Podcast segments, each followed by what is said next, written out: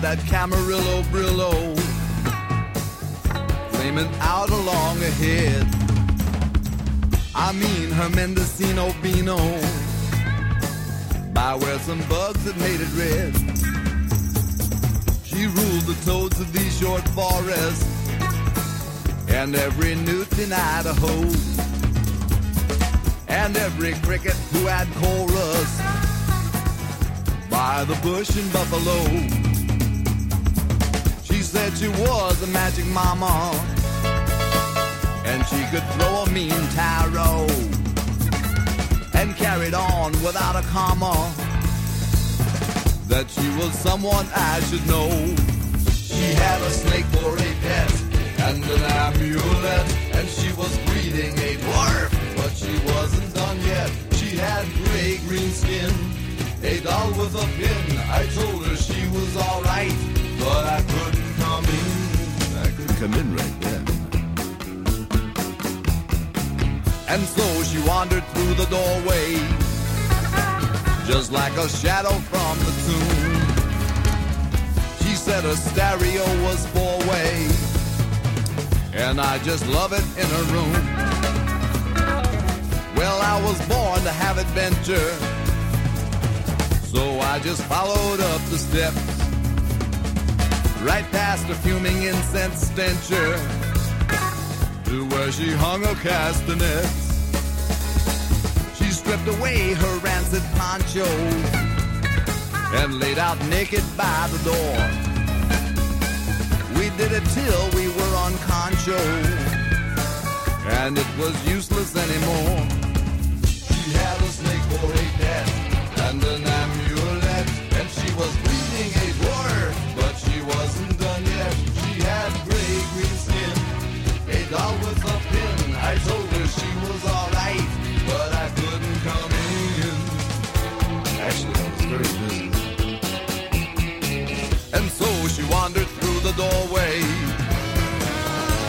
a shadow from the tomb. She said a stereo was four way, and I just love it in her room. Well, I was born to have adventure. So I just followed up the steps, right past the fuming incense stencher, to where she hung her castanets. Said she was a magic mama, and she could throw a mean tarot, and carried on without a comma, that she was someone I should know.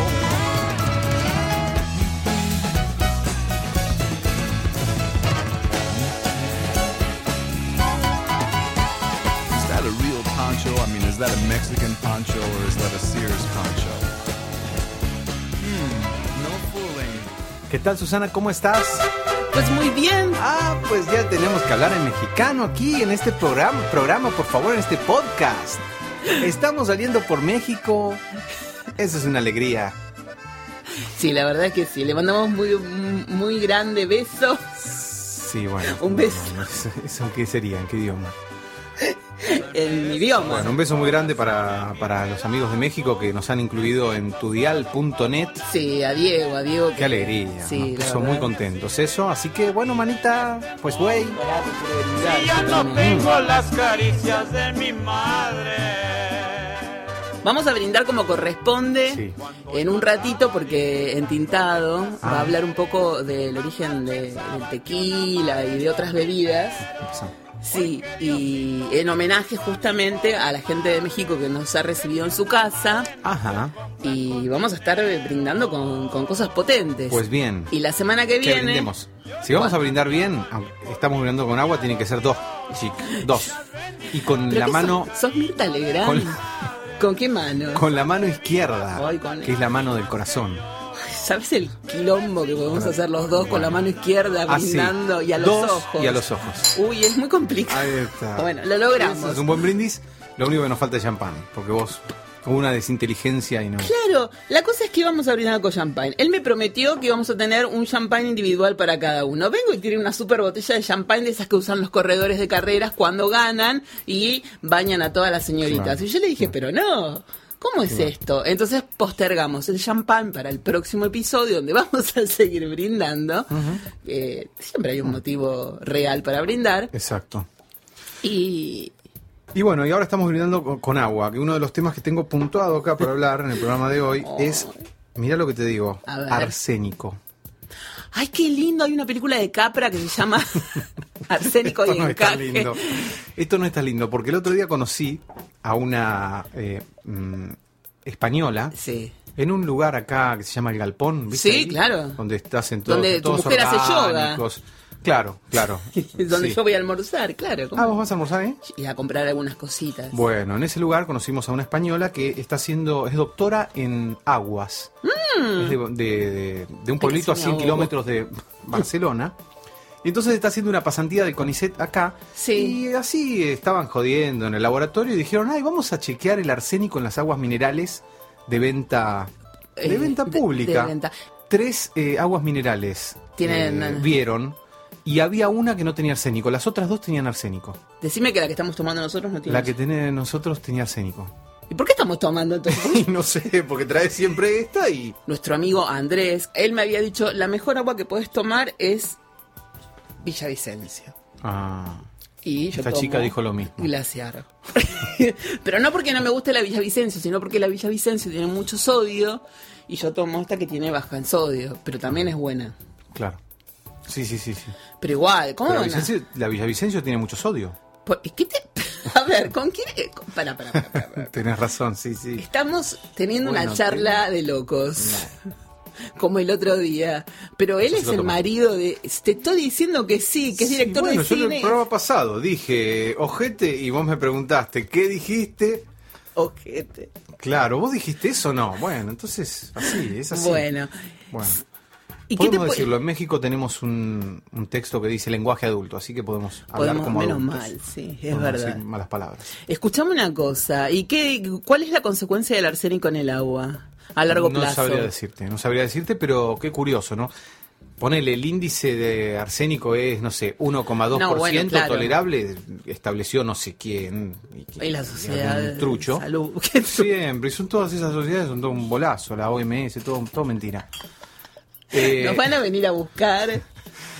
Bueno, claro, UNICEF, no. No, yo no creo en mentira, Yo no creo Va. tampoco en nada de eso. No, no. Todo mentira. no, no, UNICEF. Ni me hables de Greenpeace. Yo cuando No. tenía 10 cuando yo tenía 17 años, Ni yo te hablo. Ah, salven las ballenas, yo hice el curso de, de- de buceo para poder salvar a las ballenas. Todo es una manga de truchos. Sí, sí, sí. Bueno, eh, pues. Le mandamos un Creo que nuestros amigos de, de México estarán pensando, bueno, a ver. eh, No, pero estamos diciendo la verdad, nada que... no sé si es la verdad, sea, es lo que no. pensamos y coincidimos. Digamos, ¿no? lo que pasa es que están, ellos también hacen pactos con multinacionales, ¿o no? Claro. Bueno, entonces supuestamente el arsénico tolerable es 1 y estas aguas tienen 0,9 tiene una y la otra tiene 1,1, ¿viste? Una cosa así. Así que bueno, ¿Qué es este ruido que hace el termo? No sé. Este, No, este no es el arsénico que nos pusieron. Estamos tomando café también, porque no podemos... No, no, hay que tomar, hay que tomar de todo. Sí, sí, sí. Me quedé dormida viniendo para acá. Me- ¿Qué? Está helado. Ay, no puedo. Es rarísimo. ¿Cómo está helado? O sea, siempre va a haber una sorpresa este- Claro, en este qué raro, ¿Por qué va a podcast. estar helado? No calenté nunca el agua, claro. Qué boludo. Ahora, mientras después escuchamos un tema, vamos a, a calentar el café. Susana, otro tema que tengo. IQ, Oh, coeficiente sí. intelectual. ¿Qué- qué- Yo tengo uno muy alto. ¿Sí? ¿Cómo lo mediste? eh, con, un, con un médico. ¿Ah, sí? Cuando era chiquita. Ah. No, no, cuando descubren que yo soy disléxica y me quieren hacer repetir de No. grado, hace muchos años también, cuando Colón todavía no había nacido. Claro, no lo Pero bueno, en así. ese momento mamá decía que yo tenía, que respondía a todas las habilidades que ella, o a todos los desafíos que ella me proponía. O sea, me explicaba cómo pintar, yo pintaba. Me ponía un rompecabezas, yo lo armaba. En tiempos bastante rápidos. El tema es que no podía escribir y me costaba leer porque intercambiaba las letras y bueno. Ajá. Y que mi mamá, con mucho esfuerzo, con una psicopedagoga, laburaron mucho para que yo pudiera escribir. Yo estaba como, estaba totalmente contenida por mi madre. Claro. Pero en la escuela, igual me querían hacer repetir de grado. Dijeron, si ella no rinde, Mm, entonces mi vieja me puso otra psicopedagoga Ah. y re- rendí como a la fuerza porque me tenía, me estaba quemada yo cuando, claro. Pero bueno, nada, viste que la gente que tiene algunas eh, dificultades, el- eso lo hablamos mucho con la psicóloga, discapacidades o capacidades diferentes pueden tener eh, grandes capacidades en otras en otras áreas. O sea, que yo haya tenido, yo ahora tengo una un grado de disgra- disgrafía que no es que no pueda escribir, como le pasa a, a mi, a mi paciente el misterioso caso del señor F, F, el caso que F. tiene disgrafía, pero disgrafía de que no se le entiende la letra. Ajá. Yo me esfuerzo tanto porque mi letra sea perfecta que tardo ocho horas en escribir. Y cuando me apuran, escribo cualquier cosa. O sea, en vez de escribir alambrado, por ahí te escribo eh, penumbra, pero todo al revés.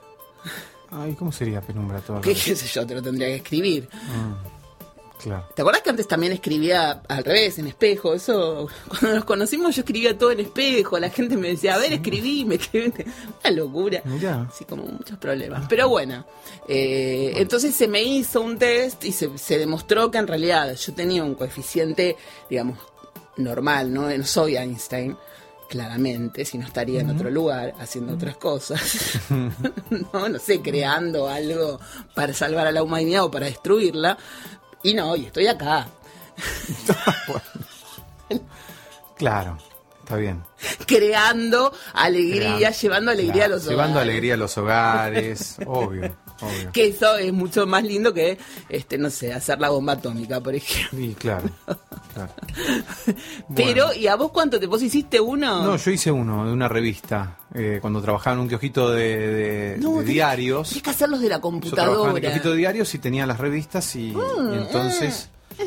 No, está helado el café, Susana, ahora lo voy a calentar. Asco. Eh, y me dio, me dio 142. Ah, pero pero había unos un- dibujitos que no los entendía porque la impresión estaba medio corrida. Mentís. No, digo de verdad. Entonces uno que no entendía dije, ping, me voy a poner no sé qué.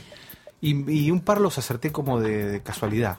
Mira. Me dio 142 y yo me quedé contentísimo. que tenía Hay un unos que se, que, que se alto. hacen en. que los podés descargar o que los haces online, que están muy buenos, que tenés un tiempo máximo de 20 minutos para hacerlos. Ah.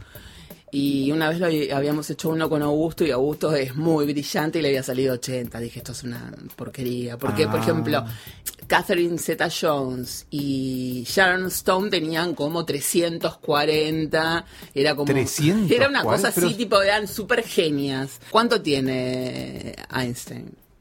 No sé. Bueno, tenían más. No sé, era como una ¿En cosa serio? así, eran como superdotadísimas. Ah, De bueno. teta, culo y ocho. Todo. Claro.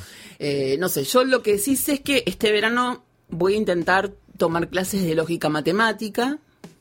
¿Sí? Se lo dije a la psicóloga el otro día. Le dije, ¿no querés venir conmigo? Me dijo, mira, hagamos una cosa. ¿Se puede postear mi cara?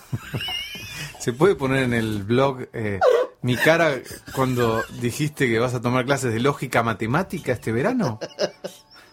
¿Qué me pones esa cara si yo te estoy diciendo que voy a hacer un curso de, de lógica matemática? Ya, ya no lo habíamos hablado, esto que yo me iba a anotar en Pero Kumon. vos, y diría yo también, vale para mí también, si me permitís, tenés que reducir los intereses. No. Porque cada vez tenés más cosas que te interesan. Y yo también, entonces, Y entonces, ¿cómo y tenemos que, pero ahora, lógica matemática. Lógica, porque yo necesito tener un pensamiento de, Lógico matemático. Sí, sí, sí. ¿Por si no- qué? porque no puedo hablar con todo el mundo, sino. Ajá. Yo ahora conocí gente que me habla de lógica. Por ejemplo, la primera vez que agarré a los. Está bien, era muy chica. A los 12 años abrí un libro de Wittgenstein y lo primero que tenía era un problema de lógica matemática. Yo cuando leí A elevado a no sé qué menos X y más Y, yo dije, choco. O sea, Claro. ¿Cómo, cómo? O sea, no puedo avanzar en, en- en- en la lectura. Igual a mí sola se me ocurría leer Wittgenstein de chica, ¿eh? Pero Sí, o sea, sí, sí, igual, sí, no sé, sí. tenía un mal- Yo loco- estudié Wittgenstein y todo, creo que no. Lo, lo encontré en la biblioteca, me gustó el título, me gustó la tapa del libro, lo agarré, vi el cosito y dije, no, ni Claro. pedo. No, o sea, no podía avanzar, no podía avanzar porque no podía Claro. desarrollar la idea hacia dónde iba. Bueno, si yo no logro hacer eso, incluso uno de mis libros favoritos, que salís en el País de las Maravillas, está escrito por un matemático. Y hay mucho problema matemática, matemático para resolver o, o como mucho juego numérico. Por eso querés hacer entonces esta, este curso de Sí, lógica vamos, lo, matemática. lo- lo- lo voy a hacer. Tengo la posibilidad de, de- de ir al curso con, con Manuel Puebla, que él va a hacer un, creo que es un taller, tiene dos. Uno para mm, matemática para principiantes, que le tengo que preguntar cuál es el grado de dificultad, porque por ahí yo necesito un, un- uno menos, un nivel menos, menos que principiante. ¿Cuál sería menos que principiante? Eh, que cuando- que te Empezar por las tablas. No, que te enseñan los números. Uno, Ah. dos, Ah, todo ese. claro. Cero, uno. Mira, eh, a mí me parece interesante la parte lógico-matemática que Sí. tiene que ver tanto con lo mental. Te abre la cabeza. Es maravilloso lo mental. Pero me parece que la, lo- el- la emoción, los sentimientos, la pasión, también es importante cultivarla. Sí, igual, por ejemplo. Digo porque quiero escuchar un tema de Banana Purredón. sí, ahora voy lo vamos- preparándolo pero ahora así. lo vamos a lo vamos a poner. Y entonces, bueno, una, una posibilidad era esa. Después tiene otro curso Manuel eh, Puebla que es para, para los artistas, para arquitectos, fotógrafos y artistas que tiene que ver con el tema de, de, geo- de la geometría. Claro. Que también me parecía buenísimo, sobre todo porque la- eh, a nivel de composición en la Mm, fotografía es muy importante y para los directores de cine también. Sí. Eh, el tema de las de los puntos de fuga, de cómo, bueno, y me Claro. parecía alucinante. Yo no sé si habiendo estudiado tantos años de fotografía y habiendo estudiado cine, si estoy a nivel como para poder ir a hacer el curso. Todo esto lo tengo que hablar con Manuel Puebla. Claro. Por otro lado, lo tenemos a, a Pablo, que es otro pibe que me quiere explicar lógica matemática, porque me dice, ay, Susana, es muy difícil hablar con vos, no entendés nada de lógica matemática. ¡Pum! Me da. Claro, Entonces necesito aprender porque no puedo hablar con él. claro. ¿De qué hablamos si él me habla de lógica matemática y yo no sé qué? Yo le contesto en chino. Claro. No nos entendemos. No. Y después Que es eh, otro, otro chico que no es matemático, sino economista, pero que también está muy ligado a los números. Y su madre me parece que es química o bioquímica, o no sé, pero se la pasan haciendo fórmulas. Claro. Fórmulas de todo, fórmula de cuánto calentar el agua. Ajá. Sí, no, no, una cosa Qué interesante, me- Sí. me, reinteresa. Sí, a mí también. Y, y bueno, y a Cepi le mandamos un beso porque lo que lo quisimos entrevistar acá y dijo que no. ¿No quiso? No, dijo que él prefiere el ostracismo. Bueno. Yo le dije, Cepi, ¿no te gustaría hablar sobre, sobre números y a- alguna cosa así interesante a nivel matemático? Y me dijo, no. Y me odias, ¿no? Y sí, Cepi. Claro. Aparte, ¿cómo se va a llamar Cepi Suomi? ¿Qué quiere decir Sepisumi? Es, es eh, su, su, su nombre en finlandés. Igual yo se lo reversioné. Yo le busqué una. Hablando de romanticismo y cosas Sí. de sentimiento, Ajá. yo le busqué como un lado más, más, más sentido. Eh, ¿Qué? Sepi en, indonesi- en el idioma en indonesio Ajá. significa solitario. Y Ajá. Suomi, que vendría a ser Finla- Finlandia, o tiene que ver con eh, con el terreno pantanoso, digamos, Claro. que, que- que es Finlandia, vendría a ser pantano solitario para mí. Ajá. Pero como a mí la palabra pantano no me gusta, le puse lago. Entonces, Ah. para mí, Sepi Suomi es un lago solitario. Como es un, O sea, con una el ostra que no Con el quiere- manejo que vos estás haciendo de la lógica, del sentido, de, de las palabras, de todo, resucita a Wittgenstein si se pega un, se pega un tiro directamente, ¿no? Ludwig, yo Claro, te amo. sí. Te juro que te amo. Susana, o sea que, ¿cómo sería? Eh, lago abandonado, Sepisuomi. Lago solitario. Hizo bien ese muchacho, no quería hablar con nosotros. Lago ¿eh? solitario. Ah, solitario, le cambiaste también en... Sí. Buah. Sí. La arbitrariedad total, o sea, si hay algo que no podemos manejar con esa arbitrariedad es el lenguaje, porque si no es algo que compartimos, de alguna manera eh, no tiene sentido. Eh, vos lo manejás así, ping, ping, ping, pum, pam, y bueno, Le realmente Le cambié todo. el escuchemos un tema porque de César Banana Puerredo. Sí, escuchemos algo de Banana Purredón. ¿Puedo pedirlo? Pedilo, pedilo. Un tema que me encanta. De la ternura a la pasión. Un viaje de ida y vuelta. El nuestro es un viaje de ida, pero este es un viaje de ida y vuelta. Así, así es la vida, luchando por llegar, tratando de alcanzar la contraseña que abre los sueños que salen a volar y quieren liberar lo más profundo de nuestro amor y de este mundo que nació entre los dos, muy abrazados, besándonos así, llorando al descubrir que estamos juntos y tan unidos que no se puede ver. A dónde empiezas tú o dónde termino yo y navegar y sumergirnos en un largo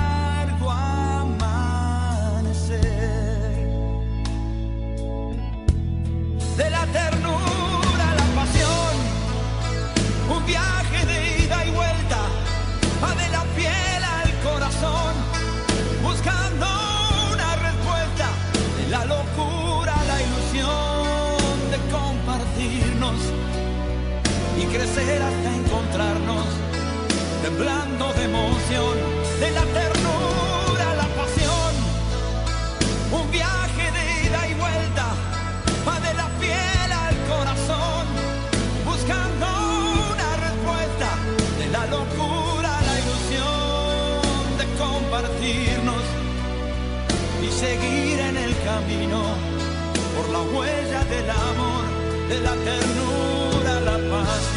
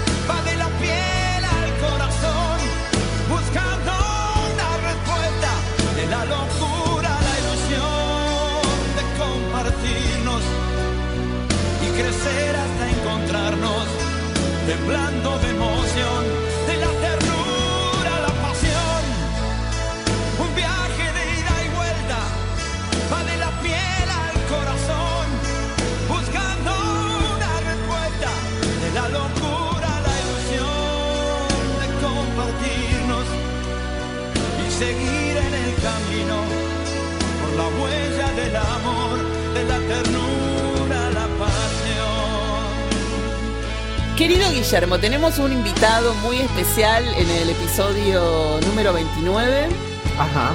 porque Eh, vamos a estrenar México con todo. Sí. Entonces vamos a hablar con un descendiente de polacos.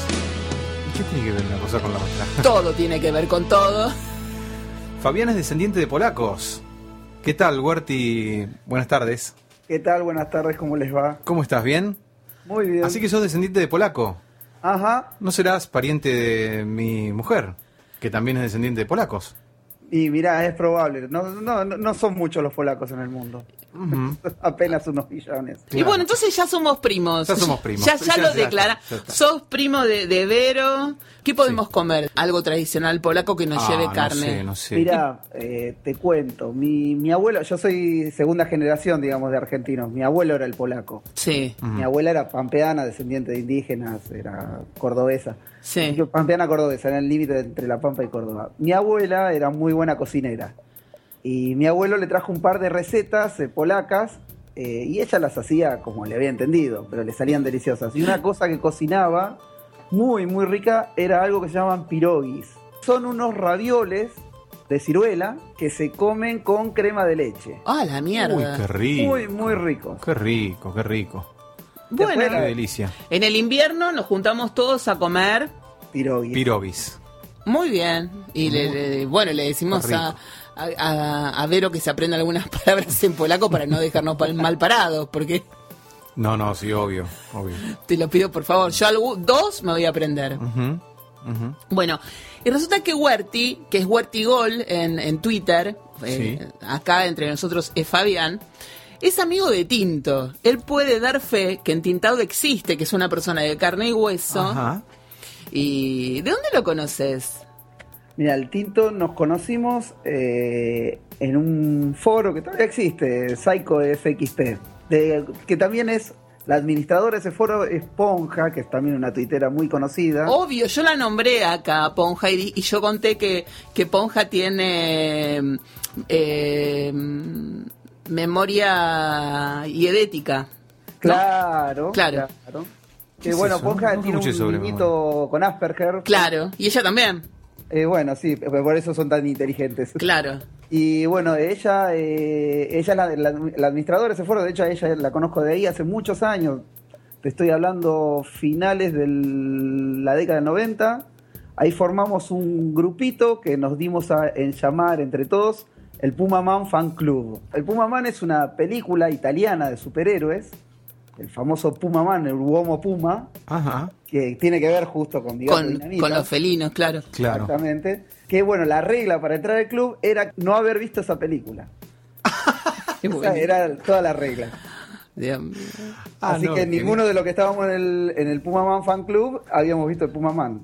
Y creo que cumplimos toda la promesa, nadie la vio hasta ahora. Claro. Ah, yo no la voy a ver por las dudas. Pero voy a, voy a buscar una foto para ponerla, una foto alusiva para poner. Eh, Ay, ay, ay. Ay. ¿Por qué no puede ser una película de culto? Sí, sí. Claro. Así que de paso le, le mandamos un beso muy grande a Laura Corbalán, que es justamente Ponja. Laura Corbalán es colega nuestra, es, es locutora. Claro. Sí.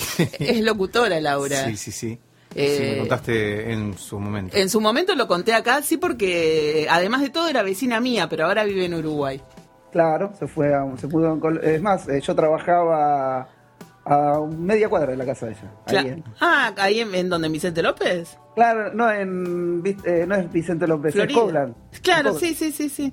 En la placita Corea del Norte. Sí. No, eh, Vietnam del Norte. Bueno, Fabián, lo y, mismo. ¿y qué hacían en el grupo? ¿Se juntaban? Nos juntábamos a, A charlar, hablábamos mucho de cine, habíamos un par de loquitos locos por los videojuegos, pero en general era más orientado al cine, había un par de chicos también comiqueros. Los chicos de la productora, los más conocidos, son los que ahora acaban de ganar un premio en el Festival de Estiges. El director es Javier Diment, que era el doctor Mabuse en el, en el, en el grupo. Sí. Acaba de ganar el premio a la crítica del público por su película, que se estrena dentro de poquito acá, se llama El Eslabón Podrido. Si pueden, véanla porque es La maravillosa. vamos a ir a ver, obvio. Eh, él mismo es el guionista, no sé si recuerdan, de una película vieja con Gastón Paul que se llama eh, La Sonámbula. Sí, claro. Ay, eh, no me acuerdo en este momento el, el- el nombre ni el alias, pero bueno, otro de los chicos es un productor de videojuegos que, eh, por ejemplo, uno de sus juegos que se llama Scratches, Rajuños, estuvo sexto en ventas en Amazon. No. Toda gente re tranquila, Toda ¿viste? gente Eh, Tranquila, sí, sí, sí, sí. Prolífico el grupete. Sí, sí, sí, han salido, la verdad, sacándome a mí, el resto. No, no mientas. Vos sabés que uno de, una de las personas que, que trató de convencerme, yo lo señalo, señalo a la pantalla como si Worty estuviera ahí, pero Claro. bueno. Sí, pero Un- es que se escucha tan bien que parece que estuviera con sí, nosotros. Uno de los que me que trató de convencerme de que la matemática era algo muy simple fue él. ¿Sí? Se ríe, porque yo hace un ratito estaba hablando de que voy a estudiar lógica matemática para poder entender un poco de qué corno hablas cuando hablas. No sé si es simple, pero por lo menos es Divertido. divertido. No, la idea es que cuando se le agarra la, la vuelta a la matemática se produce una cosa muy placentera. En- dicen los que, Los que le saben. encontraron la vuelta, que no es Pero mi lo mismo dicen los que corren, ¿viste? Obviamente. Yo- Claro. No, no, es verdad, es verdad. Yo corrí muchos años y cuando corres, eh, después, eh, o sea, todo te cambia. O sea, Así. se te hacen un moco los huesos, pero digamos, la sensación de adrenalina de correr, del viento en la cara, incluso la lluvia en la cara, Sí, sí, eh, es increíble. Y de libertad, más que nada. Está bueno.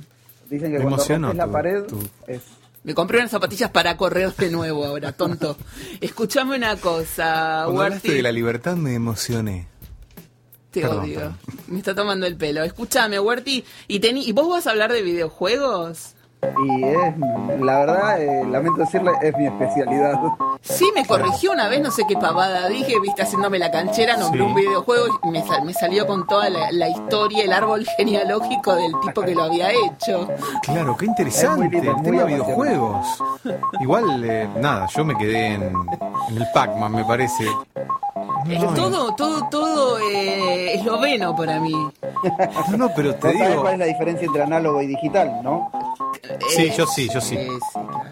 Análogo es. eh, Análogo. Es análogo y digital es 0-1.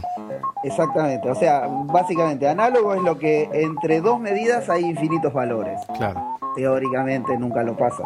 Claro. Y digital es que entre dos medidas no hay nada.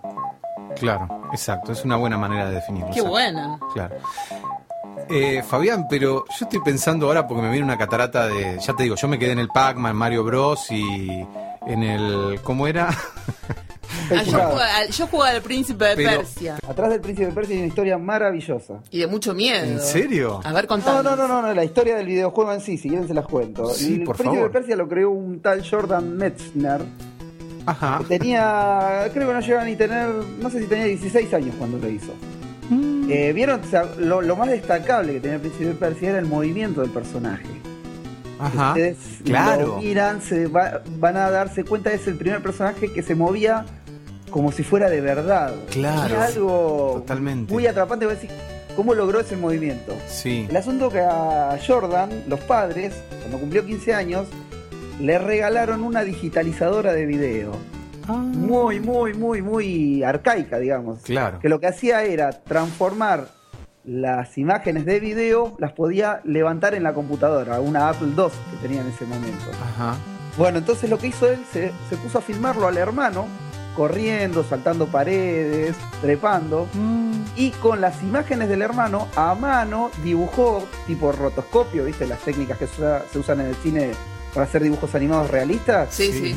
Eh, hoy es la, la captura de movimiento, lo Sí, que existe, pero en esa capture. época era el rotoscopio. Tipo rotoscopio, lo que hizo con ese, con su hermano, animó el personaje del príncipe de Persia.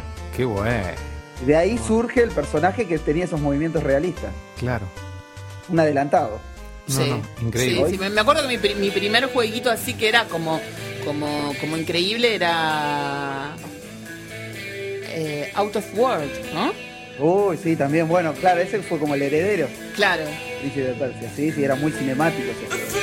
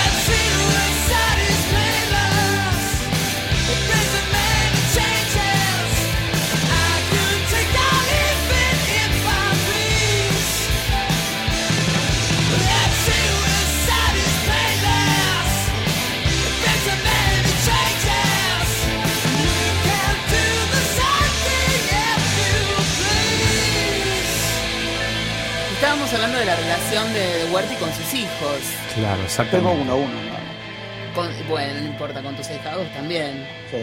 Bueno, y ten- tenés un hijo. Sí. ¿Y comparten el tema de los videojuegos y todo eso? Sí, sí, sí, sí, La verdad compartimos un montón. ¿Y juegan algo Tuve La juntos? suerte de que me, me- me salió pichón mío. Pero escúchame, eh, a ver, a ver, a ver, a ver. ¿Vos lo incentivaste o él, te- o, e- o él con sus amigos y el colegio y todo, un día dijo, che, yo también quiero jugar? No, la realidad es que, bueno, a ver, yo soy. A mí me gusta mucho jugar y se sienta en la falda mía desde que es bebé. O sea, eh, primero empezó pidiéndome jugar, eh, que yo jugara para él. O sea, él me veía jugar. Después me empezó a sacar la computadora a mí. Ahora ya tiene su computadora, obviamente, pero. ¿Cuántos años tiene? 10 años. ¿Y hay un Y hoy en límite día, para...? digamos, los chicos, o sea, es, eh, a eh, o sea, yo era el raro del grupo cuando era chico, que, que jugaba videojuegos, tenía computadora. Hoy en día, alguno mal que mal tiene una consola, mal que mal juega al FIFA, o Claro. sea, juegan al Minecraft. ¿Y hay algún límite de tiempo para, para usar la computadora o...? Y sí, sí, sí, Ah, sí, sí. sí. A ver, digamos, o sea, el tema es que es muy complicado porque, a ver, televisión casi no mira. Ajá. Eh, no, hoy en día, viste, los, los chicos están con el tema de los youtubers, eh, él tiene su tablet, se tira en la cama a ver la tablet, se sienta en la computadora, y su relación con los compañeros se llega del colegio, se conecta a Skype y se, se vuelve a conectar con los compañeros que termina de ver. Sí. Y eh, es más, ni siquiera se ponen a jugar a lo mismo, por ahí él está jugando algo y está charlando de cualquier otra cosa con el compañero. Claro. O sea, no, no. Pero así todo no. O sea, cuando vienen acá a casa los amigos, eh, sacan su arsenal de armas de plástico que tienen, se ponen a jugar en la terraza, se ponen a jugar en el fondo, o sea. Pero no, no, no, no es que tampoco están todo el día sentados. Claro, que están alienados con... No, no, no. ¿Y vos programás? ¿Programás también? Sí, sí, de hecho ese es mi trabajo. Ah, O sea, mi trabajo es. eh, Un soy- número. Sí, yo soy. eh, yo gerencio una un sector de una compañía que desarrolla software. ah, bueno. Hace Qué 20 bueno. años trabajo. Calypso se llama la, la empresa. Ah, ¿y en qué, en qué programás? En... En Java hoy en día. Ah, Principalmente más lenguajes accesorios, scripting, esas cosas. claro, qué bueno. Principalmente en Java. Es maravilloso programar. Es Es maravilloso. lindo. te Yo- yo programaba. Es un, poco, es un poco estresante. Sí, Sí, Todo es estresante. Sí, todo es estresante. Huerti, o sea, la radio es estresante, eh, grabar Sí. locuciones, aunque sea el amor, Sí. la pasión de tu vida, también es estresante. Si vos le pones, o sea, si Vivir vos le pones, haces responsablemente lo tuyo, eh, siempre es estresante. Sí, por eso. Claro. ¿Y diseñás juegos o programás, Eh, básicamente? programo, eh, escribo, siempre, el que anda en programación, siempre su objetivo es hacer un videojuego, de alguna manera. Claro. En general siempre el objetivo. Lo que pasa es que aunque no lo creas, probablemente lo más difícil para programar es un videojuego. Ajá. ¿Por O qué sea, aunque no lo creas? Porque realmente... el más difícil seguro es el videojuego. Sí, sí, sí, no me cabe duda. No, nunca me hubiera imaginado otra cosa. El software de una farmacia creo que lo programo en... Sí, de hecho ya hay cosas genéricas hoy en día. Obvio. Que tener programar. Pero el videojuego, si yo te muestro la lista de personas que trabajan en un videojuego, lo que se le dice AAA, digamos, juegos de primera línea, tipo, no sé, hablemos un Battlefield, Call of Duty, eh, un Grand Theft Auto, son Claro. Juegos, o sea, realmente que venden millones de dólares, que, o sea, venden mucho más que cualquier película, por más taquillera que sea. Esos Ajá. juegos, cuando vos ves la cantidad de gente que participan, te estoy hablando de miles de personas, Claro, no de claro. cientos. Y además pueden trabajar desde cualquier lugar del planeta Sí, sí, se ¿no? trabaja descentralizado. Sí, sí, Claro. sí, sí. Tenés equipos en Japón, en Corea, en Estados Unidos, en Canadá, en Francia. No, es maravilloso. Yo tengo una prima que es artista plástica y, Sí. y ella comparaba, no los videojuegos, pero como las, las grandes obras de arte de, de otros tiempos, que uno decía, ¿cómo hicieron esto? Digamos, es eh, el equivalente hoy a, no sé, una superproducción de una película o, bueno, un videojuego, ¿viste? O es sea, lo que se miles dice de personas. ¿viste? Cuando te dicen las pirámides las hicieron miles de egipcios arrastrando piedras. Y Exacto. un videojuego también, lo hacen miles de personas. Esa es la comparación, claro, que hacía mi prima en relación a esto. Tremendo, la, la- qué coordinación y cómo, ¿no? Sí. Es complicado, es complicado. ¿Y cómo venís con eso, con tu creación? Ah, lento, horrible, para atrás. Ay, cállate, no te creo nada, Bueno, no te creo nada. Es de los nuestros en No, varios no, no. sentidos, él, ¿eh? Sí, sí, sí, no le creamos nada. Y como, como entintado también, que también dice, no, no, Sí, yo solamente sí. quiero que me quieran. Mentira, entintado. Claro, Larga claro. las medias. Lo que pasa Claro. que esto te- son, son actividades son muy procrastinadoras, ¿viste? Esas que, que empezás y ahora más, o sea, la hechura de un videojuego te lleva dibujar, música, la animación, la historia, todo. En general, cuando vos sos solo, son dos, tres personas, hacen todo ellos. Claro. Yo soy horrible dibujando. Eh, pero algo tenés que dibujar, aunque sea para decir, bueno, plantear lo que vas a poner. Como un story, como un storyboard. Claro, tenés que tener un storyboard, aunque sea con palotes o algo. Claro. Tenés que pla- hacer el planteo. Y, y es complicado. Es- o sea, te lleva tiempo todo, todo. Decir, bueno, y ahora vamos a hacer la animación del el bichito que salta acá. Y nada, bueno, cosas. eh, este verano te haces un taller de, de story con, con Gabriel o Juan Bobillo. No, eh, Gabriel dibuja, pero Juan Bobillo es el ilustrador. Anita es de ellos. Todo esto es nada más que la intro, porque eh, Fabián va, va a hablar de algo en particular, ¿o Obvio. no? Porque, ¿qué tiene que ver los gatos en todo esto? Nunca tiene nada que ver, pero eh, le, le vamos a, ceder el, el- el lugar para que presente un tema. Sí. ¿Puedo pedir cualquier cosa? Sí, Bueno, mira, te cuento. El videojuego que estoy haciendo yo en este momento Sí. fue inspirado exactamente por una canción. a ver. La canción se llama The Eve of War. Es Sí. parte de una apuesta musical de la Guerra de los Mundos de H.G. Wells. Es el tema principal de, De Jeff Wayne. Exactamente. Listo, vamos con eso entonces. No one would have believed in the last years of the 19th century that human affairs were being watched from the timeless worlds of space. No one could have dreamed we were being scrutinized as someone with a microscope studies creatures that swarm and multiply in a drop of water. Few men even considered the possibility of life on other planets. And yet, across the gulf of space, minds immeasurably superior to ours regarded this earth with envious eyes. And slowly and surely, they drew their plans against us.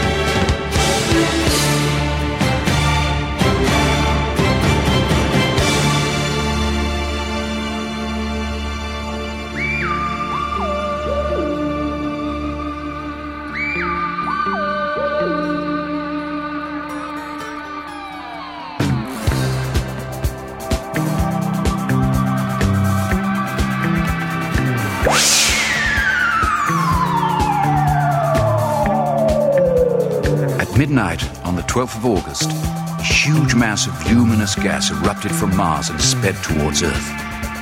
Across 200 million miles of void, invisibly hurtling towards us, came the first of the missiles that were to bring so much calamity to Earth. As I watched, there was another jet of gas. It was another missile, starting on its way.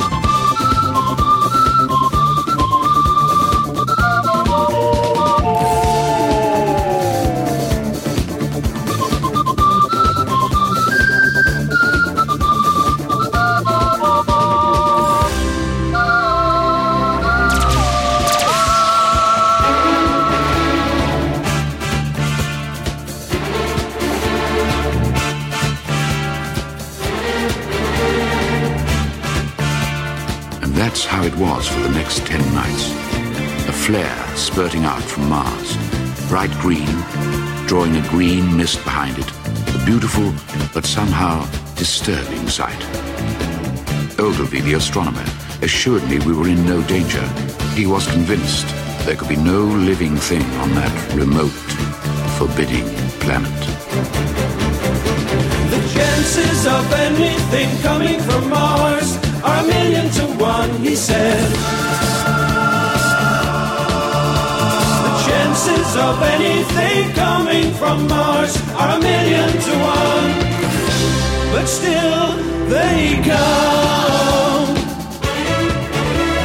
Then came the night the first missile approached Earth. It was thought to be an ordinary falling star, but next day there was a huge crater in the middle of the column, and Ogilvy came to examine what lay there.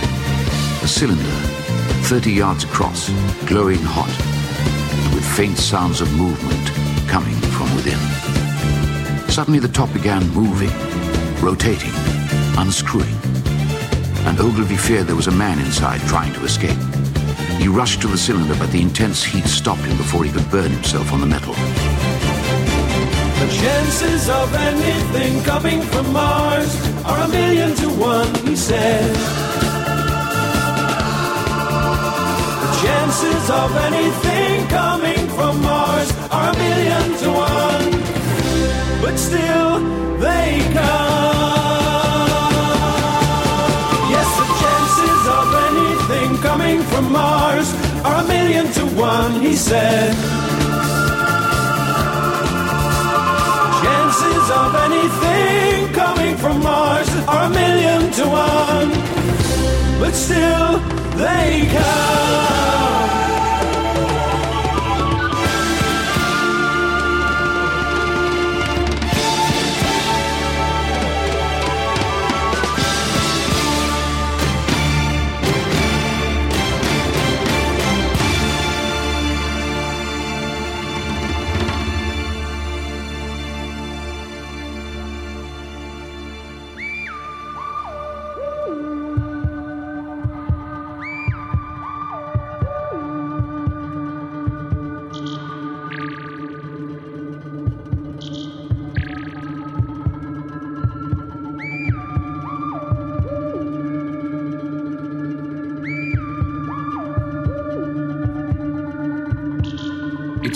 Totally incredible to me now that everyone spent that evening as though it were just like any other.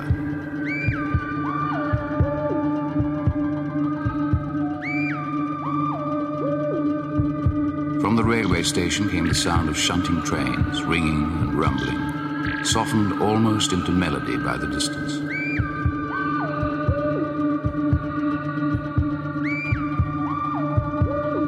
It all seemed so safe and tranquil.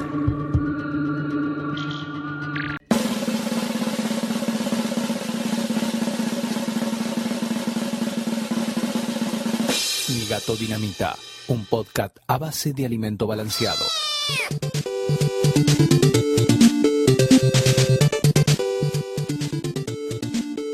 Huerti tiene un gato, Sí. una gata. Yo siempre Sí. a veces le digo gato, pero él me la corrige. Y La gata Peach Durazno es la princesa del Super Mario Bros. Peach. Ah, todo tiene que ver con todo. Lo elige el nombre de mi hijo. eh. Ahí es. qué barro. ¿Y de, de dónde sacaste toda esta información? Sobre todo con internet, ¿no? ¿O no? Raúl, no leo hace años sobre. He, he escrito, o sea, Escribí mucho tiempo sobre videojuegos en blogs españoles, tenía un blog mío también que se cayó solito. ¿Y pero de dónde qué grosso. sacabas la información? Y mucho libro, literatura y buscando en internet. Vos sabés que, que él, un día estábamos hablando, ya ni me acuerdo de qué estábamos hablando con Huerti, y me pasó su listado de libros, su biblioteca, digamos, virtual biblioteca. para descargar libros, y tiene como Sí. 7 millones de libros para... de- Le dije, Huerti, yo no puedo leer todo esto, es como mucho. Bueno, bueno, bueno, vos fíjate. Y como si fuera poco, después me pasó su, list- su catálogo de películas para descargar. No, las películas que habías visto. Ah, bueno, sí, pero eso, era, eso es... eh, No importa. ¿Todo vinculado a videojuegos? todo vinculado la al mundo. O sea, está Ah. no, es una cosa descontrolada. Ah, Es imposible seguirlo. Los informáticos tendemos a organizar todo así, ¿eh? qué bárbaro. Pero bueno, eh, abarcás muchos sea, intereses. haya visto la misma cantidad de películas que ustedes, lo que pasa es que yo las marco, nada más. Ah, la- tenés como un... Claro, un- como un catálogo de lo que ya vio. Ah, mirá. Sí. Qué bárbaro. Yo... no es muy difícil hacer eso, ¿verdad? Que- da- dejate de hinchar. Yo No, no, no. No es muy difícil de hacer, pero yo no tengo ganas. Ah, bueno, Claro, es claro. Pero bueno, yo eh, tengo cosas eh, así como clasificadas. Tengo, tengo un archivo que en, en Drive que mi mujer cuando lo vio se asustó un poco. Yo te dejo. sí. Naturaleza se llama. se llama Naturaleza. Entonces, 12 del 10 del 2013. F- comienza a florecer el jazmín chino.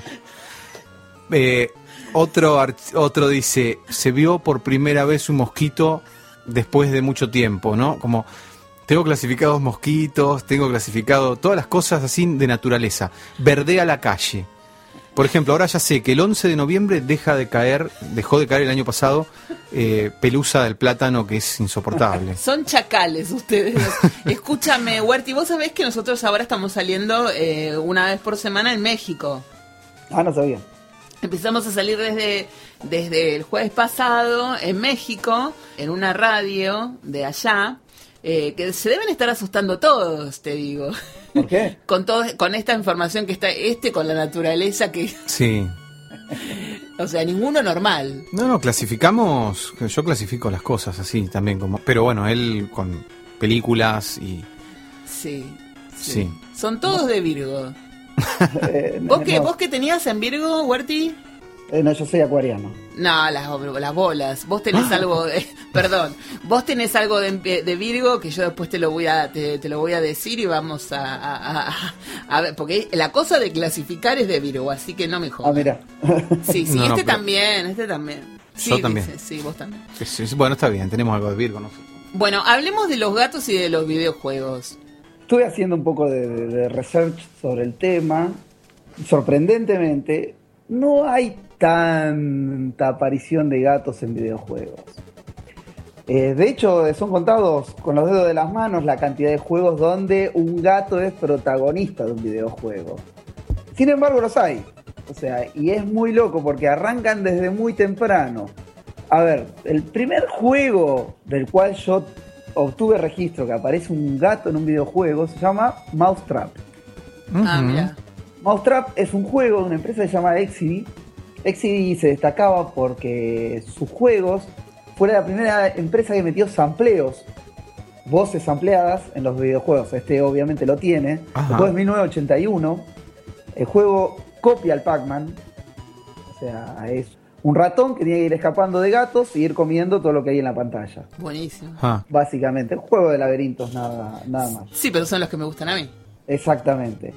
Después, el siguiente juego que aparece, pasan dos años, se llama Mappy. Mappy es un juego japonés de Namco. Namco es la empresa que hizo el Pac-Man. sí. eh, que en realidad que edita el, porque el Pac-Man es de Atari, pero Nam- eh, Namco la edita en Japón. Mappy es la pronunciación de los japoneses de MP. Mappy. Mappy quiere decir mouse, mouse police. O sea, policía ratonil. Y Ajá. el Mappy se trata, en realidad el protagonista es un ratón de nuevo, que se tiene que meter en la guarida de una banda de gatos que roban cosas y él tiene que recuperar las cosas robadas. Ajá. Un juego muy famoso en los videojuegos y es muy característico por su música. La música del Mappy, si la buscan eh, y la escuchan, se van a dar cuenta que es un jazz de piano muy, muy conocido. Es más, trascendió al videojuego. Ah, Después- ve- venía del videojuego.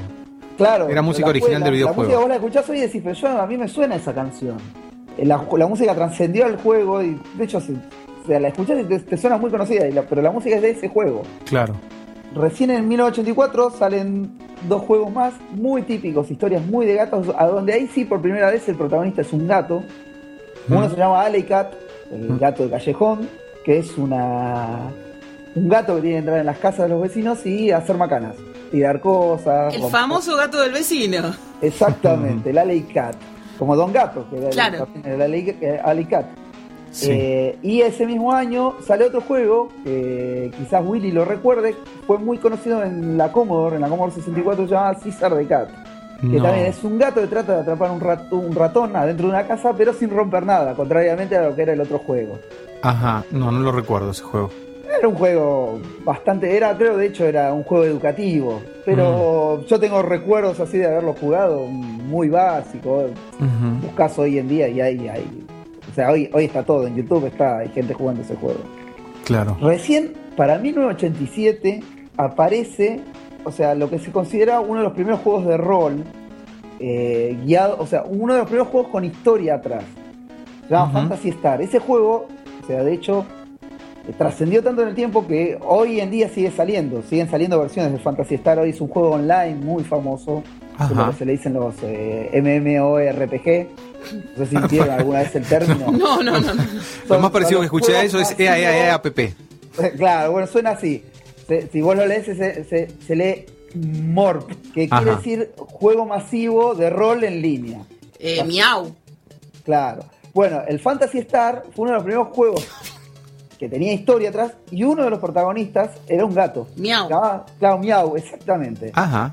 Miau de el, el, el Mascat, que no sé qué quiere decir Mask en inglés, pero era el. se llamaba así. ¿Cómo no sabes el nombre, Susana? ¿Y cómo lo voy a saber?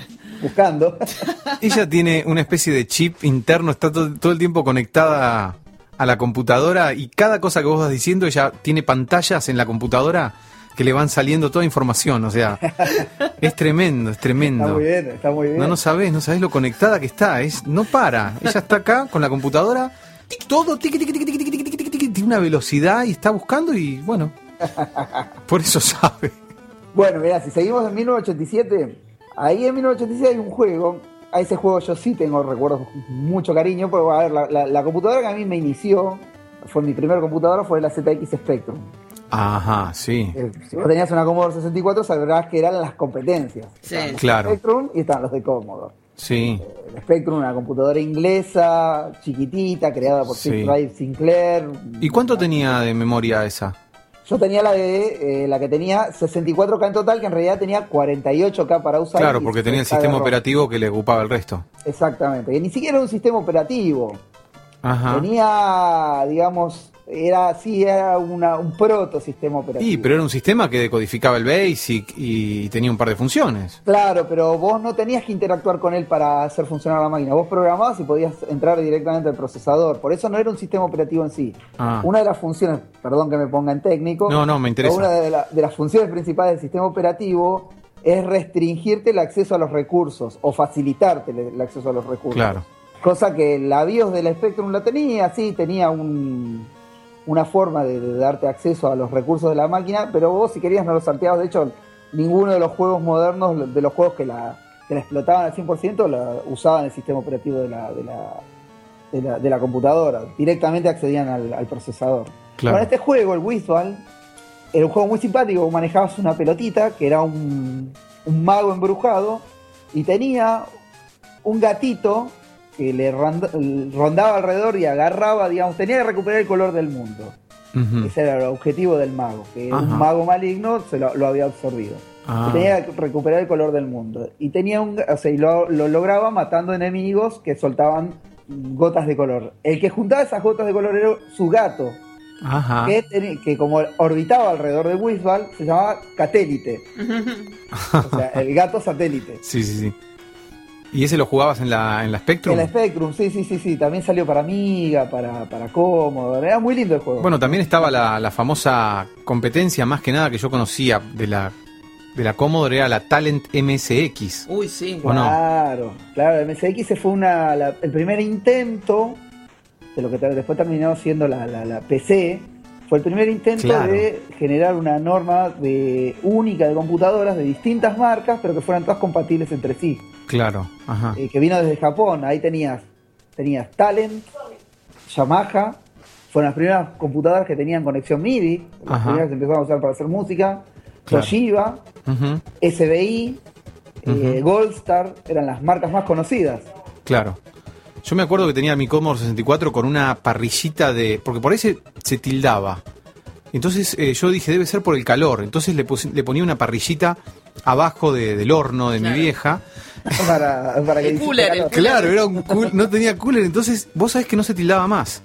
Pero Sí, pues, bueno, sí, mis, sí, sí, mis programas terminabas mucho todos, mis programas terminaban todos cuando decía out of memory. Listo, no tenía más memoria, no podía seguir. Pero bueno, cómo me gustaba programar. Eh, había hecho la batalla naval. Ah, eh, mirá. que jugabas Ah, contra la pero, computadora. muy avanzado. Sí, sí, yo eh, eh, los, los barquitos eran sprites. claro, porque la Commodore soportaba sprites. Eso era, Claro. era lo que tenían contra el Spectrum. El Spectrum era un castigo. Ah, bueno, los sprites era buenísimo porque además, bueno, yo le daba forma al mismo barquito, le cambiaba el color y era el mismo barquito, pero pa- para más largo, más. Y después eh, también había hecho un programa que se llamaba Util Sprite. Se llamaba, era un, un utilitario, que vos ibas dibujando el sprite con, con la barra espaciadora y lo dibujabas incluso en colores y todo y te tiraba la data del sprite.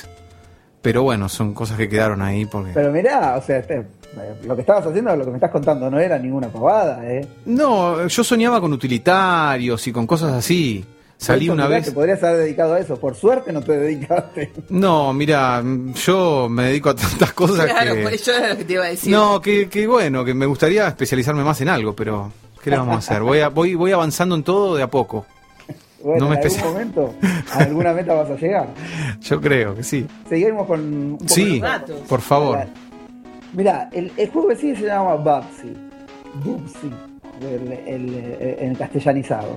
Sí. Bubsy fue un juego que tuvo. Tuvo en su momento. eh, es El muy Nintendo, Super Nintendo. Sí, tuvo. El juego era Accolade. Accolade fue una empresa que se dedicó a sacar. Era multiplataforma. Salió en Super Nintendo, salió también para, para PC. El Bubsy era un juego de plataforma, el protagonista era un gato. Lo, lo muy gracioso de este juego es que el juego, previo a su salida, viste que hoy se habla de mucho del hype. El, el- el IP. Sí. El- el- viste, la, la excitación previa a la salida de algo. Se escribe H-E, H-Y-P-E, hype. Hype. El hype es como esa excitación previa a algo que salga. Ahora hay mucho hype con el tema de la salida de Star Wars. Sí, La claro. Bubsy recibió un premio en el 93 como el personaje con más hype de ese año. Una Ah. revista ya desaparecida que era grandiosa, era la Electronic Gaming Monthly, Ajá. la EGM. No, yo hasta la eh, K64 bueno. llegué. Incluso salí en la K64 un día. la K64, Sí. grandiosa revista. Sí. Bueno, en la IGM eh, salió este, el personaje más hipeado. Ahora, el año siguiente salió eh, por la Game Radar como el personaje más odioso de un videojuego. Y llegó a tener un piloto de una, de una, de una serie animada, el personaje Babsy, que se llamaba ¿Qué podría salir mal? De Ajá. hecho, salió el piloto y no salió nada más. Y de ahí se perdió la historia de ese juego. Nunca más, no se hizo una remake, no se sabe nada del juego, no se sabe nada de los programadores. Evidentemente todo salió mal.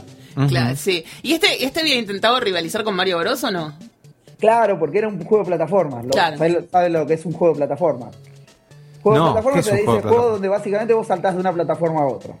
Ah, A eso quiere decir juego de juego de plataforma. Claro, Super Ah, Mario me, Bros. me es. encantaban los juegos de plataforma, como el Wonder Boy, por ejemplo. Claro, Todos claro. esos. Qué bueno, que tenés que pasar de nivel.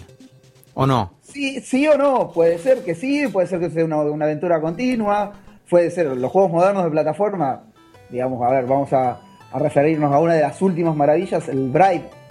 Bright es un hermoso juego de plataforma que cuenta una historia muy oscura atrás sobre desengaños y novias, pero el juego tiene la posibilidad de jugar con el tiempo, entonces vos podés retroceder el tiempo en el juego. Ajá. Ir hacia adelante, hacia atrás, morís, pero podés frenar el juego, volver hacia atrás hasta de morir y retomar otro camino. Qué es un juego de plataforma, el Qué juego es bueno. maravilloso. Ajá. El juego tiene, por ejemplo, niveles donde si vos caminás hacia la derecha, el tiempo en el nivel va hacia adelante, pero si caminas hacia la izquierda, el tiempo en el nivel va hacia atrás. Qué bueno. Yo, saben que si me retiro del mundo es porque voy a estar jugando con eso. no, pues yo desaparezco cuando me pongo a jugar, no, no me, o sea, dejo de dormir y no, no estoy más, no estoy más. Es una actividad complicada. Qué loco, yo lo que estoy viendo es que ahora eh, en todo se avanza de una manera increíble, pero también se retrocede, o no sé Sí. cómo llamarlo.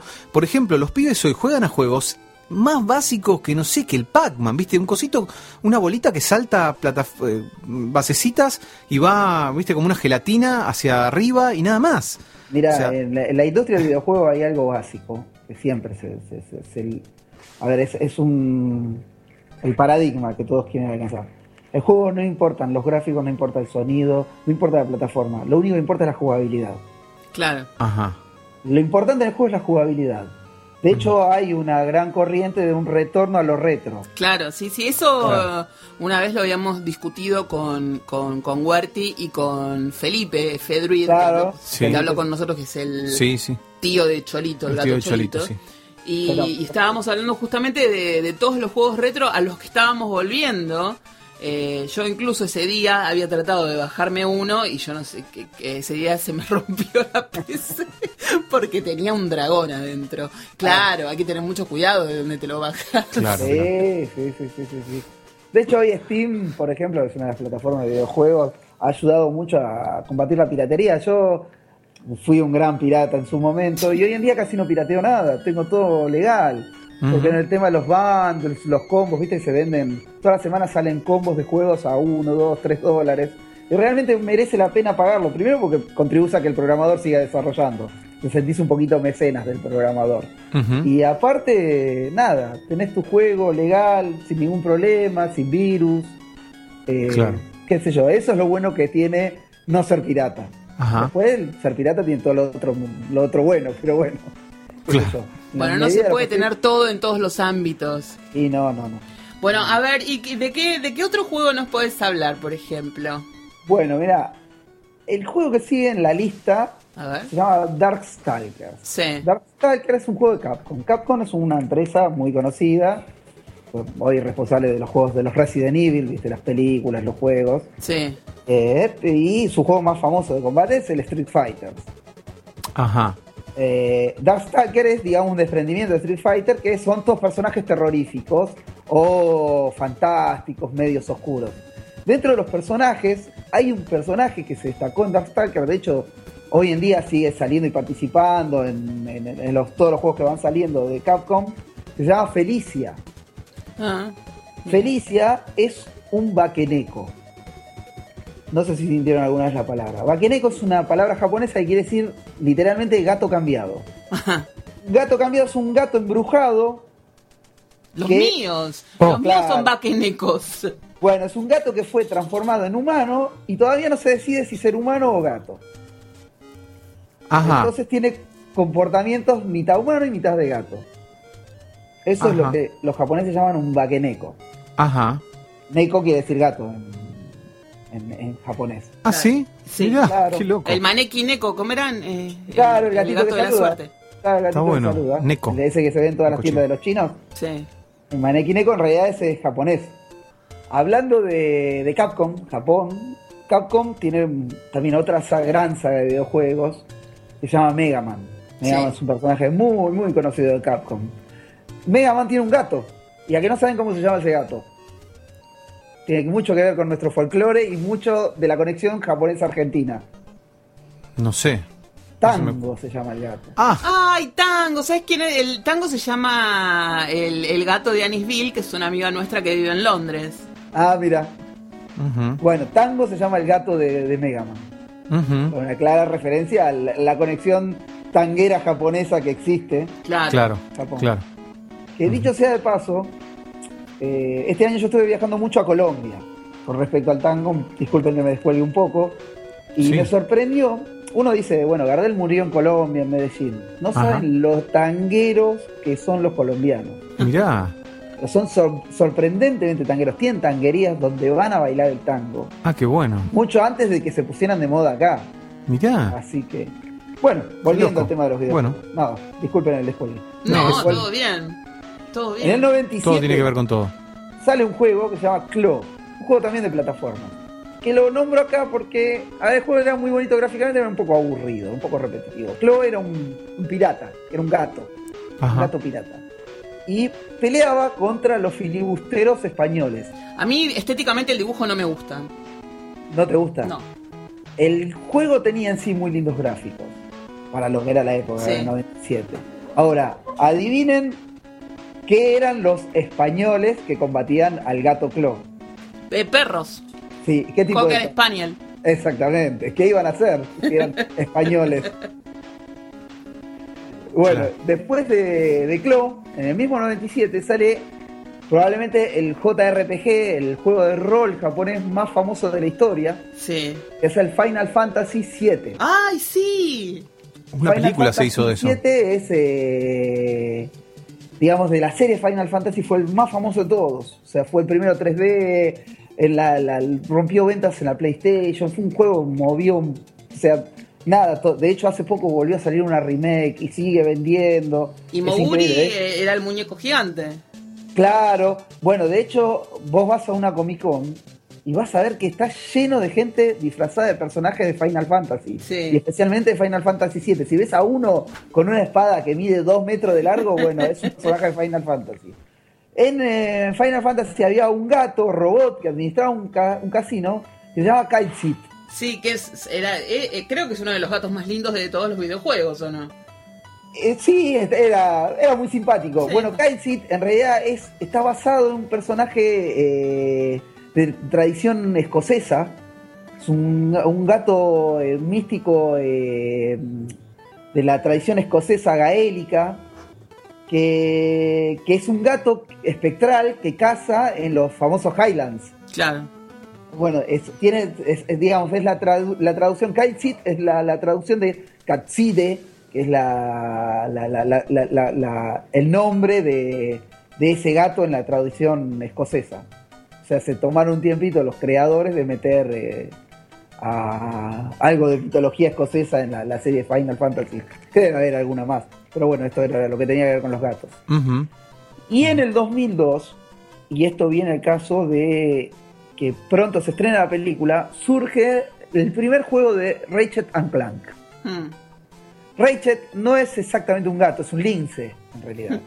es un lince extraterrestre. Y Clank es un robot. Que Clank, de hecho, lo bautiza Ratchet porque el primer sonido que hace Clank cuando lo conoce es Clank. Es el sonido que hace la cabeza de Clank chocando contra Ratchet. Ujú. Eh, son unos personajes muy simpáticos, es un juego 3D también de plataformas. Eh, digamos, fue el juego bandera de la PlayStation 2 en su momento. Y dentro de poquito se estrena la película y si pueden miren el tráiler porque es simpaticísimo. Es muy, muy lindo, una película de animación. Ahora lo- le vamos a pedir a Tinto que lo linkee en la web. Ah, dale, dale, porque es muy, es muy fiel al, al videojuego. Mantiene los mismos gráficos del videojuego. Los personajes del juego son muy ridículos, muy mucho humor eh, con doble sentido. Tiene, tiene cosas para chicas, pero mucho humor por abajo. Es muy, muy lindo. Ya estamos llegando, eh, ya estamos terminando. Eh, hay otra serie más, también famosa, de Capcom, que se llama Breath of Fire, es uno de los juegos de, de- de rol que siguen saliendo. De hecho, últimamente las últimas entregas salieron para Android y iOS. Y hay un, un grupo de, de- de- de- de personajes, Chan, Cat, Ray, Cray y Link, que son todos gatos, que son parte de la historia de, Breath of Fire. Breath of Fire es el aliento de fuego porque el protagonista es un, es un personaje que se puede, transformar en dragón. Eh, y tiene todos estos gatitos amigos que participan, tienen una participación activa y van apareciendo en las, las distintas historias. El juego que sigue un juego que me gustó mucho en su momento porque está basado eh, mucho en la mitología de Kurosawa, en las películas de Kurosawa. Ajá. Después se llama The Legend of Kei. Kei es un samurái, que es un gato, eh, y al, al estilo de Kung Fu Panda, Sí. es un gato que tiene que defender aldeas de animalitos antropomórficos de una banda de gorilas. El juego trae, tiene muchas reminiscencias a los siete samuráis de, de Kurosawa. Eh, eh, primero que es muy lindo, tiene una estética japonesa que es preciosa, eh, la música es muy linda y el juego es bastante simple, es bastante fácil de jugar Y la historia es preciosa, es muy muy linda, muy muy muy muy recomendable el juego. El juego salió para PlayStation 2 y para Nintendo DS.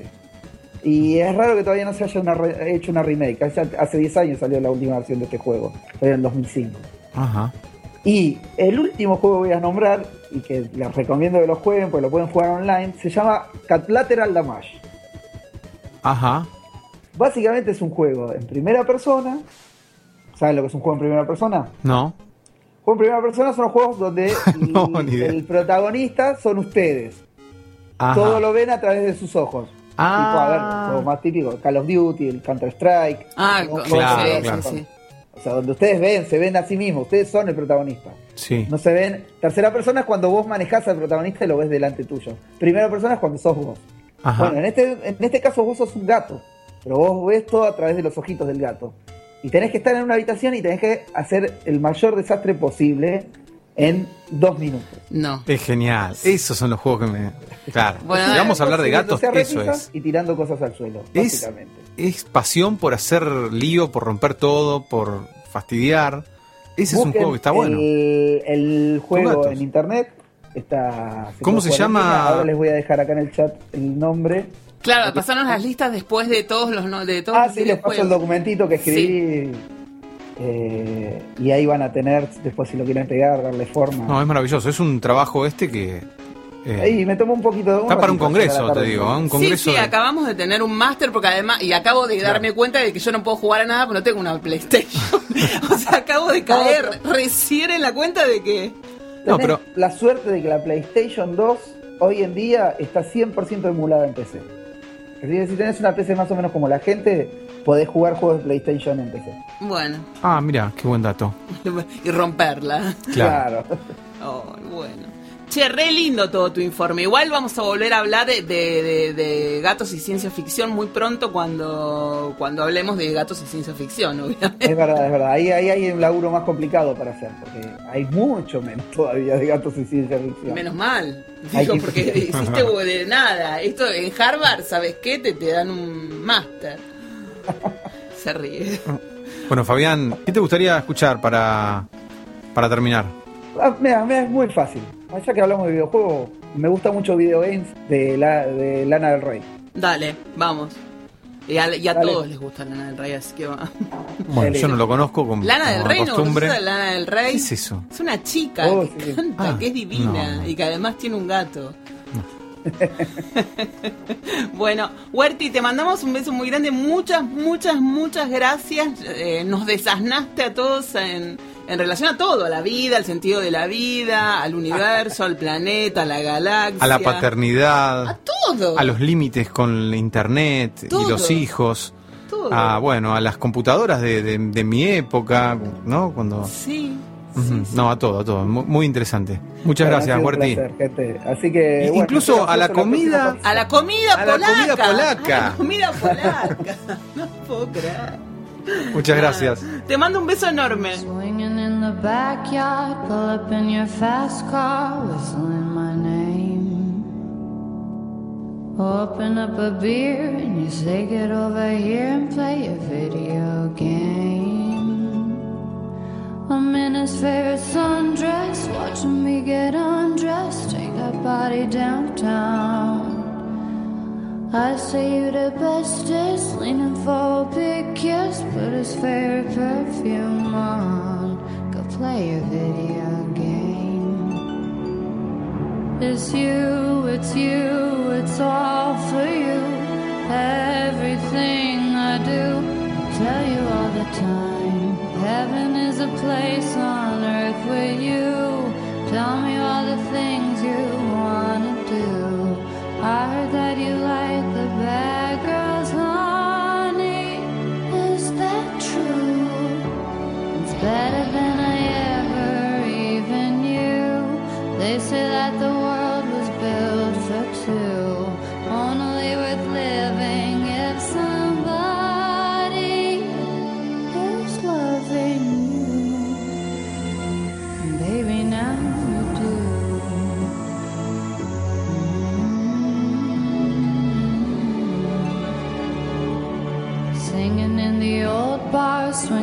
the old bars, swinging with the old stars, living for the fame.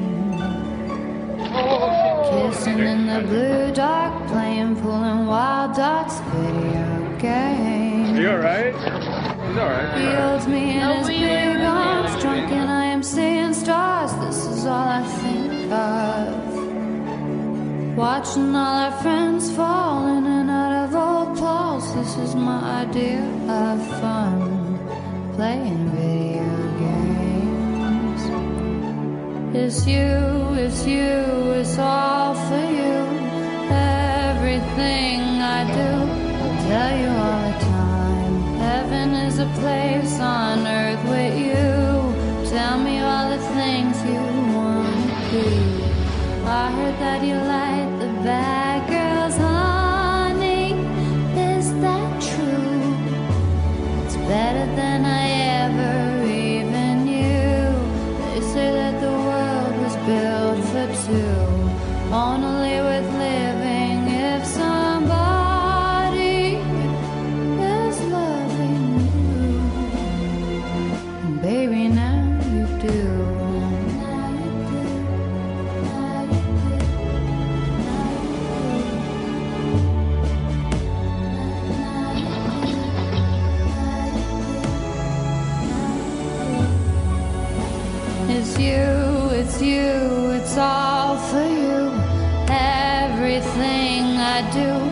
tell you all the time. Heaven is a place on earth with you.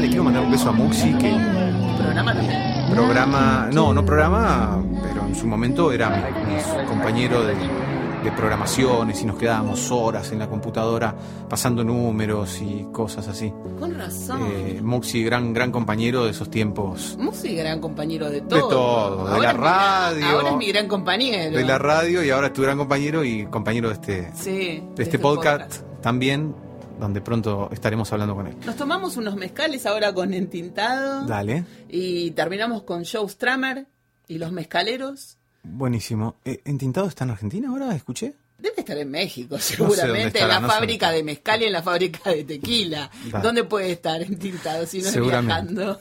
Bueno, con mucho cariño escuchamos a Entintado, Y sus mezcales. su mezcal.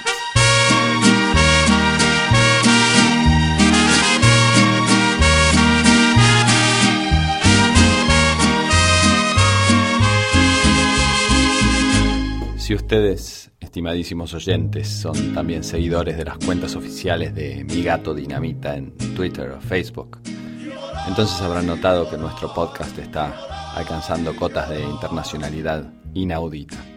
Y a partir de esta semana está siendo transmitido por una radio online de México. En honor entonces a nuestros flamantes amigos mexicanos, nos permitimos dedicar este apartado a la historia de un par de bebidas espirituosas tradicionales de aquellas tierras, el mezcal y el tequila. Para adentrarnos en el tema tenemos que comenzar con la planta que da origen a ambas bebidas, el legendario agave. Y lo haremos de la mano de un libro maravilloso que recomendamos sin dudar, The Drunken Botanist, título que puede traducirse como El botánico borracho, obra de Amy Stewart que echa un vistazo al origen vegetal de las bebidas alcohólicas más populares. Ahí Stewart arranca desmintiendo un par de mitos erróneos acerca del agave, que es un cactus cuando en realidad pertenece a la misma familia del espárrago, y que florece una vez cada 100 años. De hecho, solo hay que esperar 8 a 10 años para ver aparecer su flor. Pero esa flor, como veremos, es fundamental. La primera bebida alcohólica elaborada con agave fue el pulque, consumido por aztecas y otros pueblos originarios de la zona mexicana ya desde hace más de 2500 años. Cuando la flor del agave comenzaba a formarse, era cortada y sellada. Los azúcares acumulados por más de una década comienzan a fluir en forma de savia a través de esa herida llegando a generarse más de 3 litros diarios por varios meses hasta que la planta se seca y muere. Esa savia, fermentada rápidamente, en general en menos de un día, se transformaba en el tal pulque, bebida suave con solo 4 a 6% de volumen alcohólico. El agave utilizado para elaborar mezcal es de una especie ligeramente distinta al del pulque, conocido como maguey, y el método de elaboración es también diferente, originado en las épocas de la conquista española. La planta era cosechada y las hojas se cortaban con un machete, quedando solo el corazón o piña, la cual se cocinaba en pozos en tierra, rellenos con rocas calientes, por alrededor de tres días. Las piñas cocidas eran luego pulverizadas, mezcladas con agua y fermentadas en barriles.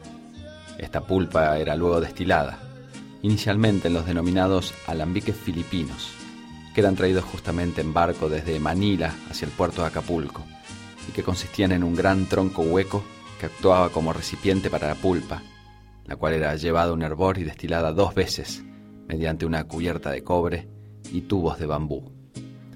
Hoy en día este proceso se realiza con modernas máquinas de destilación, pero el cocido de las piñas de agave no es muy diferente al que existía a mediados del milenio pasado, y los productores suelen ser empresas pequeñas y tradicionales que han pasado de generación en generación en las mismas familias desde hace siglos.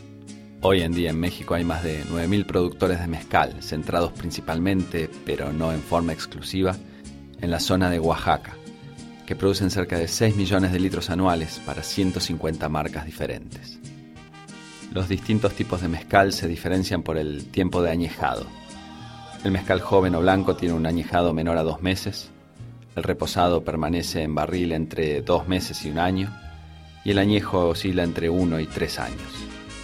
Además, el tipo de especies y frutas que se agregan a la pulpa durante la destilación lógicamente afectan el sabor, con cada productor guardando celosamente el secreto de su receta particular. Y el tequila es, en esencia, una variedad particular de mezcal, elaborado con agave azul, también conocido como agave tequilano, en un área cercana a Jalisco designada como denominación de origen. Además, las piñas del agave de tequila suelen ser cocidas en hornos normales en lugar de los pozos en la tierra usuales en el mezcal. El tequila puede ser mixto, lo cual quiere decir que otros azúcares además del agave se agregan durante la destilación, pero los expertos recomiendan optar por tequila marcado en la botella como 100% agave. Si toda esta historia les trajo ganas de probar tequila y prefieren un cóctel en lugar de disfrutarlo puro, la opción natural es el clásico margarita. Mezclen una medida y media de tequila con media medida de jugo de lima, media medida de cuantró y un chorrito de jarabe. Sacudan todo con hielo en una coctelera y sirvan, decorando con una tradicional rodaja de lima. Y mientras lo disfrutan, pueden escuchar esta bonita canción alusiva en el nombre del grupo, a cargo de Joe Strummer and the Mezcaleros, de su disco Global A Go Go del año 2001, intitulada Johnny Appleseed.